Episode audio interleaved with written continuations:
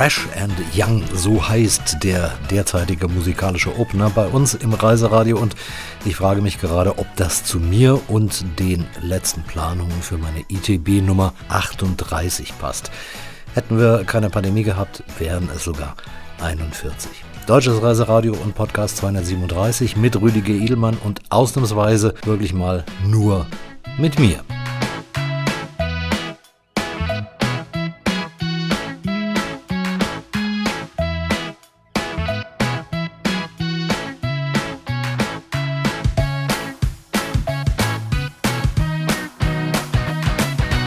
Monologe oder gar Dialoge mit mir selbst mag ich eigentlich nicht, aber mit wem soll ich mich so kurz vor Messebeginn noch unterhalten? Die meisten Teilnehmenden sind inzwischen eh schon damit beschäftigt, doch noch ein Flugticket zum BER zu ergattern, weil Mann und Frau weiß ja nie, wie die Bahnstreiksituation von Dienstag bis Freitag wirklich aussehen wird. Wenigstens die Unsicherheit der Pandemie-Messen ist wieder da und sei es nur, dass keiner weiß, ob er nun bei Zeiten ankommt oder auch nicht. Leute, kauft Kämmer, es stehen lausige Zeiten bevor, mag man in Sachen Vorbereitung denken.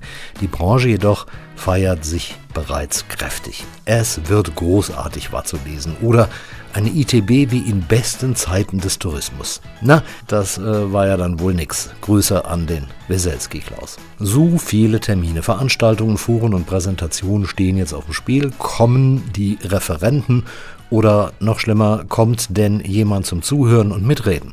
Dasselbe gilt für die vielen Preise, die verliehen werden, vom goldenen Marketing-Einhorn bis zum blechernen Hamster für den schlechtesten Veranstalterauftritt. Okay, diese Preise gibt's nicht, aber all die Auszeichnungen, die vergeben werden sollen, bereiten derzeit Kopfzerbrechen in der Organisation. Ich weiß das, habe selber einen Medienpreis mit vorbereitet und jetzt fragen sich alle Beteiligten, ob das Ganze für, naja, die Füße war. Weil die Auszuzeichnenden vermutlich nicht nach Berlin kommen werden. So hatten wir uns das nicht vorgestellt. Von der ganzen Arbeit mal ganz abgesehen. Aber vielleicht hat der heilige Nikolaus, der Eisenbahner, ja noch Mitleid. Keiner glaubt es, alle hoffen's.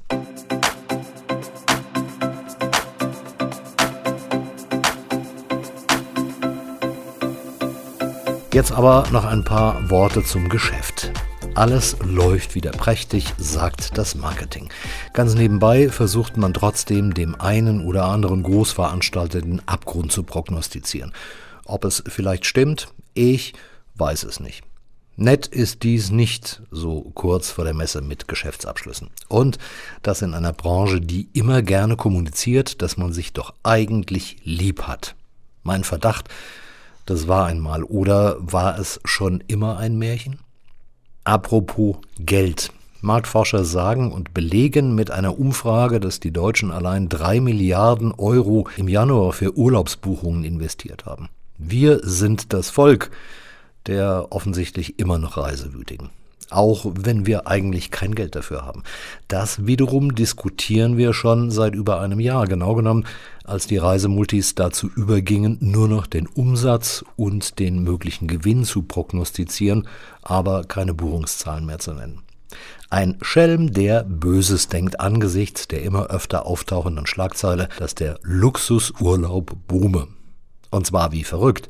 Wenn Spezialveranstalter mit einer Buchung 200.000 Euro umsetzen können, dann wird das humorig kommentiert, wohl wissend, dass diese mindestens 100 günstige Buchungen ersetzt.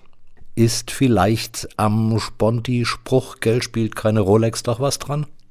Da können 99 Buchende getrost daheim bleiben, weil sie sich den Urlaub nicht mehr leisten können.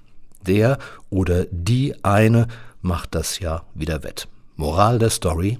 Keine.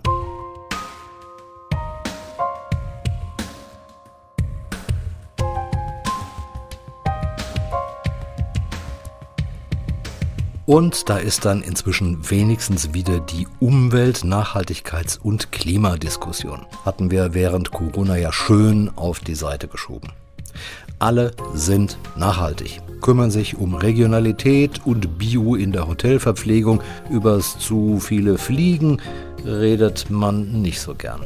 Jedem, wirklich jedem sollte inzwischen klar sein, dass es nicht nachhaltig sein kann, wenn man in der Saison statt einmal richtig Urlaub zu machen, lieber sechs oder sieben Mal übers Wochenende nach Palma, Dubai oder sonst wohin fliegt. Aber Airlines brauchen den Umsatz, Billigflieger bieten die Schnäppchenpreise und die Managements sind ansonsten sehr entspannt und warten auf nachhaltiges Kerosin, SAF genannt, bis 2040. Ja, bis dahin soll alles anders sein.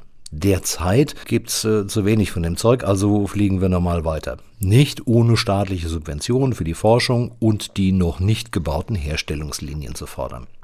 Es gibt nur wenige Fluggesellschaften, die das ein wenig ernster nehmen. Und der Kunde bucht nach wie vor naja, das Billigste. Und die Tourismusmanager betonen, dass man zwar gerne wolle, aber nicht könne, da sich höhere Preise und nachhaltiges Denken nicht gegen die Kundschaft durchsetzen lasse. Puh, gerade noch mal heil raus aus der Nummer. Fragt sich, wie lange wir uns das noch leisten können, denn die Klimauhr tickt, auch wenn wir das gar zu gern überhören. Flashback 1984. Da gab es eine geduldete Initiative in Vereinsform mit dem Namen Anders Reisen auf der ITB. Hauptaktivisten des Auftritts die Journalistin und Autorin Ludmilla Tüting und der Schweizer Tourismusprofessor Just Krippendorf, selbst bei Wikipedia eingeordnet als Zitat Vordenker eines sozial- und umweltverträglichen Tourismus. Die machten damals kräftig Wind, wurden je nach Einstellung gefördert oder ignoriert. Wirklich getan hat sich nix. Das ist jetzt äh, ziemlich genau 40 Jahre her. Ihr Status äh, damals ähnlich wie Luisa Neubauer, nur sie waren ein bisschen älter. Belächelt oder bekämpft, aber natürlich nicht ernst genommen. Hätte die Branche damals schon reagiert, hätten wir heute einige Probleme weniger. Man sieht, die Reisebranche ist eben auch nur Freizeitindustrie. Aber es macht viel Freude, sich mit ihren Themen auseinanderzusetzen. Dementsprechend ist mein ITB-Kalender auch schon prall gefüllt mit Terminen und der Umsetzung von Inhalten in Reiseradio-Podcasts. In der kommenden Woche wird es keine News geben, denn alles geht frei nach der Schokoei-Werbung nur wirklich nicht. Aber ich möchte euch gerne etwas Appetit machen auf das, was es demnächst zu hören gibt. Fit durch Urlaub und Fit im Urlaub. Dafür gibt es einen eigenen Reiseveranstalter, der sich auch genauso nennt. Mit Geschäftsführerin Claudia Wagner rede ich über Möglichkeiten und Unmögliches. Wir werden den echten Norden erkunden und uns neben guten Reisetipps auch die genaue Definition der Verwendung von Moin und oder Moin Moin erklären lassen. SH Tourismuschefin Bettina Bunge steht Rede und Antwort. Sind alle Portugiesen depressiv? Schließlich heißt es, das Nationalgefühl Sudade sei die Lust am Traurigsein. Lina Leite ist Portugiesin, weiß das und auch sonst jede Menge über Urlaub des ganz besonderen Landes. Okay, über touristische Jugendsünden an der Algarve werden wir auch reden. Inseln sind was Besonderes und Inselgefühle einzigartig. Zwei Inseln, auf denen man Englisch spricht, werde ich versuchen zu vergleichen. Wir reden über Malta und Jersey. Hoch im Norden geht es diesmal thematisch in eine Region, die ich nur vom Pferd her kenne. Das Dalarna-Pferd ist weltberühmt, die Region nicht ganz so sehr. Das werden wir ändern. Und äh, um an ein Thema anzuschließen, das wir gerade hatten, Klima und nachhaltiges Reisen leicht gemacht. Das soll mit den Projekten Katzensprung und Anderswo funktionieren. Was da, warum, wie und wo anders ist, gibt es demnächst im Podcast. Außerdem kommt demnächst ein Ausflug ins Märchenland an den Strand der Neuaufbauten und Renovierungen und falls mir die schwedische Botschafterin in Deutschland, Veronika Wand Danielsson, ein paar Minuten Zeit schenkt, reden wir auch nochmal über das Land in Blau-Gelb, die Veränderungen des schwedischen Lebens und einige wichtige Dinge, die man wissen sollte, wenn es ins Land der Elche und Rentiere geht. Letztlich versuche ich noch mit Touristikern zu reden, die sich von Kiew zur ITB aufgemacht haben, um ihr Land durch ihre Präsenz nicht in Vergessenheit geraten zu lassen. Ukraine und Tourismus. Derzeit undenkbar, aber es muss ja wieder besser werden.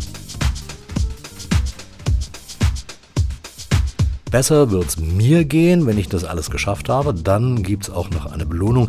Wie im letzten Jahr warten einige Tage an der Ostsee zum Entspannen, Ausschlafen und frische Meeresluft schnappen. Ob dann die News eine zweite Woche aussetzen müssen, werde ich vor Ort entscheiden. Große Bitte wie immer, abonniert doch bitte unsere Website mit Fotos, Links und Zusatzinfos und die Podcasts direkt bei Spotify, Amazon Music, Google und Apple Podcasts und einigen Portalen mehr. RSS-Feed auf der Website geht natürlich und selbstverständlich auch. Infos über neue Stories gibt es regelmäßig bei Facebook, Insta, X und auch sonst in der Social-Media-Landschaft. Und jetzt auf nach Berlin. Ich fahre ja mit dem E-Auto und bin auf Herrn Weselski nicht angewiesen.